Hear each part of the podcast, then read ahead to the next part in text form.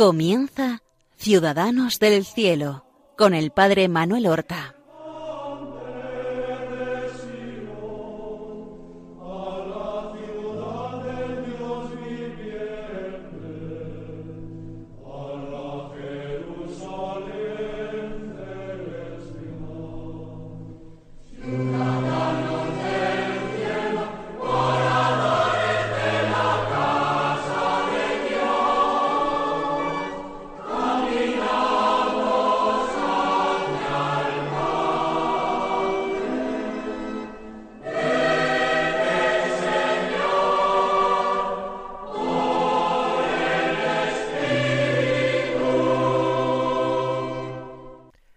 Muy buenos días, queridos amigos.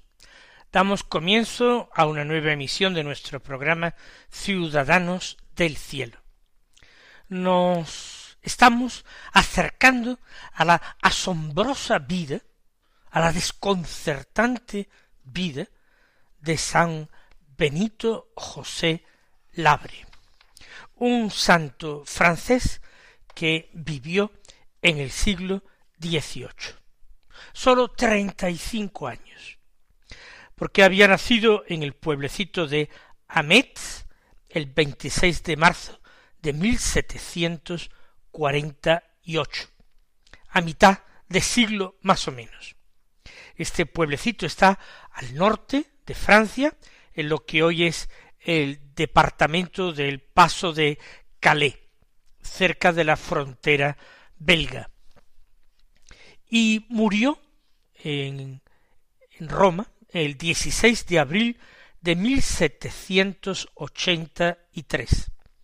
Hacía menos de un mes había cumplido treinta y cinco años. Y en el primer programa que dedicamos a Benito José Labre, nosotros poníamos de relieve su, lo que poco que sabemos de su infancia, de su adolescencia, de su juventud. Y eso puede resumirse con unas breves palabras. Primero, familia muy numerosa campesina, mayor de quince hermanos. Pero como tiene un tío, sacerdote, es enviado con su tío para que estudie, pensando en la carrera eclesiástica. Normalmente el mayor no era destinado a la iglesia, sin embargo, en su caso, como se juntaba por una parte las cualidades, inteligencia, piedad, un marcado eh, gusto por la interioridad y por las cosas de Dios, y había esa posibilidad, el tío, que podía ser su maestro, pues él partió a casa de su tío, donde fue aprendiendo con él desde latín a otras cuestiones de doctrina y de conocimiento de su lengua natal, el francés, historia y otras cosas, otras humanidades necesarias para un día poder comenzar en serio los estudios eclesiásticos. Formación sería la primera palabra. Cuando lo vemos hecho un mendigo peregrino, cuando lo vio tantísima gente lo despreció y pensaron que era un hombre simple, sin estudios, y no sabían que en su pequeña mochila o morral de peregrino llevaba el breviario, el latín, porque rezaba los salmos en latín, y llevaba el libro de los santos evangelios y el de la imitación de Cristo de Tomás de Kempis. Era un hombre que dados los condicionamientos de la época, tenía una formación, una cultura, aparte de su propia lengua, dominaba hasta cierto punto, por lo menos para poder leerlo en latín. Formación. La segunda palabra sería búsqueda. Él se siente llamado fuertemente por Dios en la adolescencia. Ya con sólo dieciséis años pretende entrar en la trapa, es decir, en un monasterio de cistercienses reformados. Se trata de la reforma, la famosísima reforma del abad Rancé, que fue un converso que fundó un monasterio cisterciense, pero donde aplicó un reglamento particularmente duro, yo diría que incluso ferozmente duro. La trapa siempre tuvo durante mucho tiempo la reputación de ser la orden más austera que existía en la Iglesia. Quizás hoy día no lo sigue siendo, pero durante mucho tiempo lo fue, porque la reforma del abad Rancé eh, fue la que predominó. Esa austeridad terrible le granjeó una cierta aureola de santidad, de verdad, un prestigio eh, espiritualmente hablando, no un prestigio mundano, sino un prestigio religioso y espiritual. Pues bien, él intentó entrar en el cister reformado, según la reforma de la trapa, y sus padres no le dieron permiso porque era muy joven entonces. Más tarde, él insiste, prueba varias veces en la trapa, llega a estar algún tiempo, algunos meses, en un monasterio trapense, pero les recomiendan que lo deje, porque la experiencia hace ver que no tiene vocación de trapense. Igualmente, aconsejado por otro sacerdote, ya que en la trapa no lo aceptan, intenta entrar en varias ocasiones también en una cartuja, la orden fundada por San Bruno en Chartreuse, en el, de, lo que hoy es el departamento de Isère, cerca de la ciudad de Grenoble. Pues bien, también en una de las cartujas llegó a pasar algún tiempo, algún breve tiempo, hasta que le convencieron, y se convenció él a sí mismo, dadas las pruebas, las tentaciones, dudas, angustias espirituales que vivió, que esa vida no era para él. Pero esto lo intenta durante mucho tiempo. Él eh, quiere ser religioso y religioso contemplativo, porque siente esa fuerte llamada a la contemplación dentro de sí. Si hubiera tenido un buen director espiritual, es posible que su director espiritual, en vez de enviarlo directamente hacia una trapa, hacia una cartuja, le dijera que hay dos cosas distintas. Una cosa es tener vocación a la oración contemplativa. Y otra cosa es tener vocación para vivir la vocación contemplativa en una comunidad religiosa contemplativa.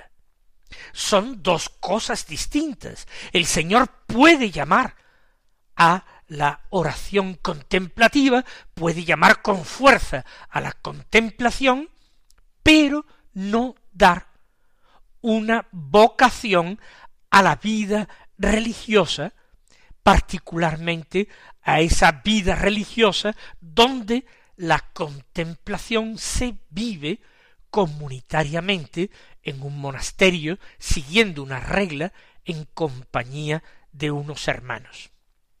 Un buen, un avisado director espiritual le hubiera aclarado esto a Benito José. Pero él no tuvo nadie, quizás porque esto a algunas personas podría parecerle una sutileza inútil y de esta manera él durante años probó, sufrió y caminó, porque siempre se desplazó a pie a los distintos monasterios a cuyas puertas llamó, o en los que fue por algún tiempo breve admitido.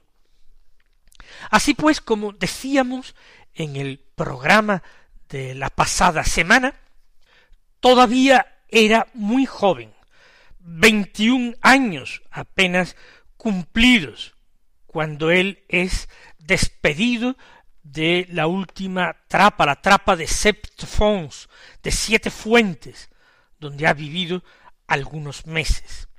Allí es despedido con la bendición, con el escapulario trapense que él pidió que se lo dejaran y como ya digo, con un morral con esos tres libros de los que he hablado. Pero él no está dispuesto ya a regresar a su casa, sino que emprende la primera gran romería de su vida, la verdadera romería, la peregrinación a Roma, que de ahí viene el nombre de Romero, el peregrino a Roma. Va a Roma porque es el centro de la cristiandad, porque allí están las tumbas de los apóstoles Pedro y Pablo, y grandes basílicas con reliquias de muchos santos, y allí están las catacumbas donde tantos cristianos celebraron los sagrados misterios y encontraron su último refugio y también su tumba. Llegó a Roma en el año 1770. Ese mismo año, él, a final de marzo, había cumplido veintidós años. Cuando llega a Roma se aloja en un hospital, el hospital de San Luis de los franceses. Los hospitales no solamente acogían a enfermos, sino a lo que hoy llamaríamos personas sin techo, eh, vagabundos, transeúntes, peregrinos también. Él, aunque no se encuentra enfermo en ese momento, pasa las tres primeras noches de su estancia romana allí en este hospital. Es posible que a su llegada a la ciudad eterna él preguntara y encontrara que San Luis de los franceses era una fundación francesa donde habría personas que podrían atenderle en su propia lengua. Por eso encaminó allí sus pasos y allí se hospedó.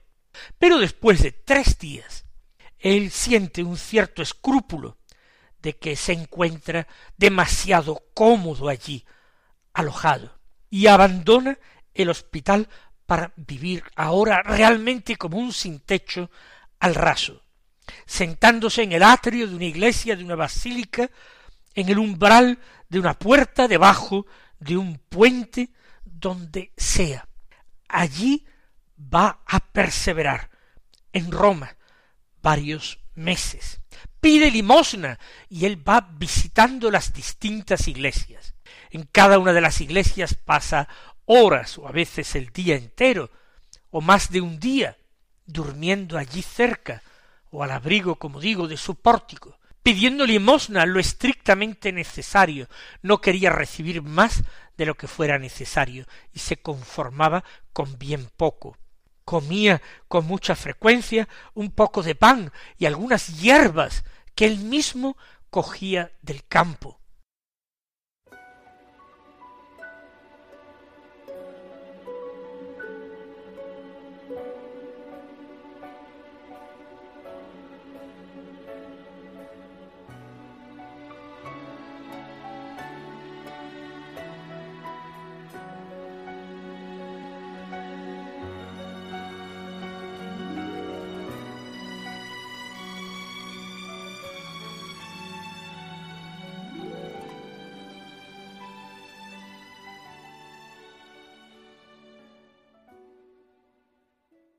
Después de algunos meses en que él disfruta de Roma y de ese nuevo estilo de vida, él se da cuenta de que el Señor lo llama a esa desinstalación.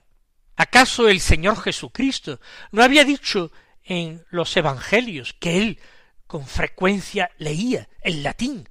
¿No había dicho el Señor las zorras tienen madrigueras, las aves del cielo tienen nidos, pero el Hijo del hombre no tiene dónde reclinar la cabeza. Pues esa palabra del Señor, esa situación del Señor en su vida mortal es la que él quiere imitar fielmente con su vida.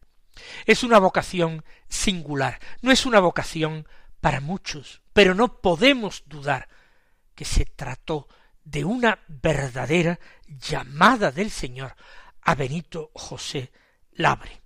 En septiembre de 1770 llega a Roma y allí se queda hace distintos viajes, distintas peregrinaciones, pero él hasta al año siguiente, 1771, llevaba ya un año largo en Roma, cuando va de peregrinación a Loreto. Ustedes saben que allí se conserva que es llamado la Santa Casa, supuestamente la casa en que la Santísima Virgen vivió y en la que tuvo lugar la anunciación del ángel y la encarnación del Verbo.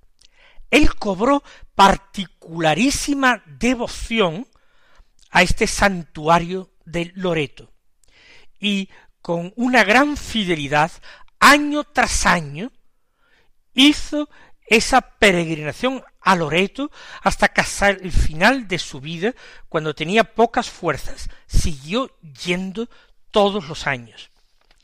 Terminó siendo muy conocido allí, tanto que le dieron los franciscanos el, el cordón de la tercera orden que él se ciñó también. Dormía como en Roma, al raso, y en una ocasión precisamente le llamaron la atención eh, una persona de la, Basílica del Santuario del Loreto diciendo que así iba a coger una enfermedad grave y que así no podría eh, vivir mucho tiempo. Pero Benito José, que era penitentísimo y humildísimo, le contestó a ese hombre que Dios lo quería así, y que los pobres debían dormir allí donde les cogía la noche, y que no necesitaban los pobres y mendigos como él de una cama muy cómoda y mullida.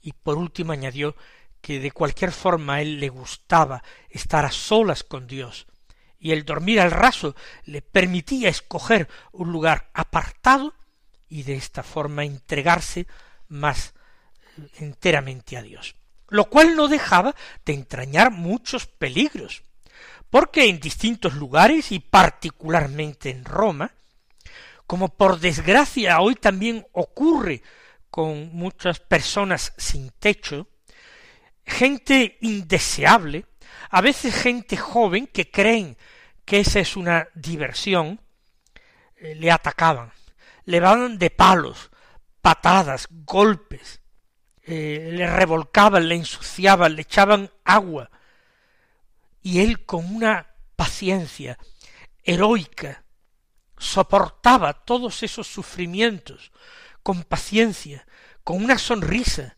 con el perdón, sin intentar defenderse, se ofrecía a Dios y adoraba al Hijo único de Dios, que por la salvación de los hombres había soportado la pasión y la muerte e imitaba a los apóstoles, que también por amor a Jesucristo habían sufrido azotes y golpes y cárceles. Así, así vivía. Pues la de Loreto, como digo, fue una peregrinación importantísima para él. Pero luego fue realizando más peregrinaciones y de mucha más duración. El regreso siempre era hacia Roma pero fue a distintos otros lugares de Italia. Por ejemplo, tuvo devoción en ir a Bari, a honrar la tumba de San Nicolás, de quien se hizo también muy devoto, y también a visitar la tumba de San Romualdo, el fundador de los camaldulenses, que se encontraba en la ciudad de Fabiano. Pero fuera de Italia también. No sabemos exactamente todos los lugares por donde pasó. Lo sabe solamente Dios. Pero que peregrinó, además de por Italia, por Alemania, por Suiza, por Francia y por España también. En Francia, por ejemplo, sabemos que estuvo en Paré Lemonial, donde la Santísima Virgen se aparecería a Santa Margarita María de Alacoque, a quien el siglo anterior, en el siglo XVII, se le había aparecido el corazón de Jesús. Él estuvo en Paré Lemonial. y estuvo curiosamente en Dardilly, la tierra natal del santo cura de Ars, San Juan María Vianney, que no nacería hasta tres años después de morir Benito José Labre. Pero es curioso que lo hospedó en su casa caritativamente a su paso por Dardilly el abuelo del que sería santo cura de Ars. En España peregrinó a Montserrat para honrar a la Santísima Virgen en su monasterio de Cataluña, a la Moreneta, y que después hizo, como siempre, a pie y pidiendo limosna, todo el camino de Santiago, hasta Santiago de Compostela, para honrar la tumba del apóstol hijo de Zebedeo.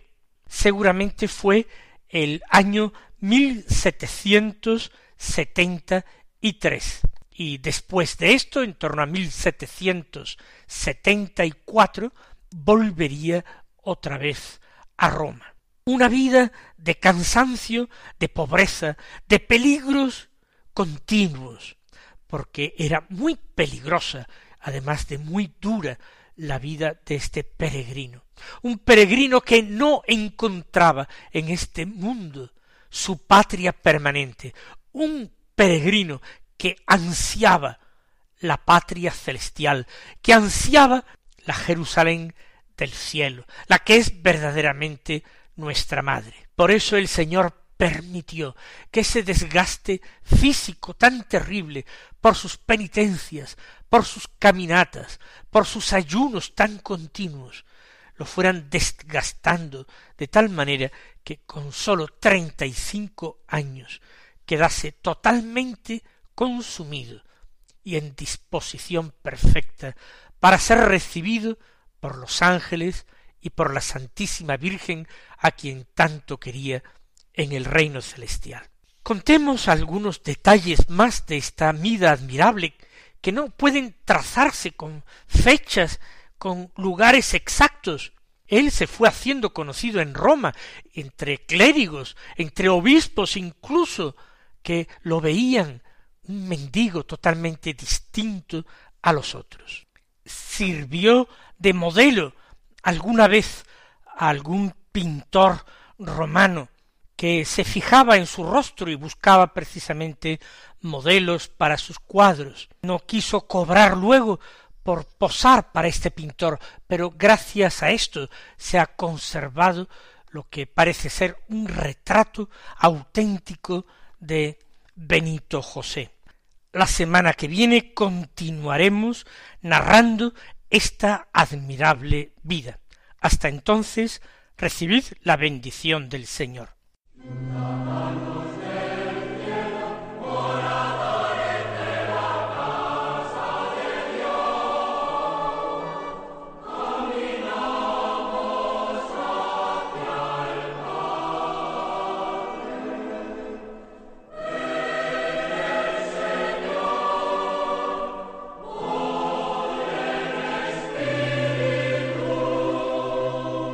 Han escuchado en Radio María Ciudadanos del Cielo con el Padre Manuel Horta.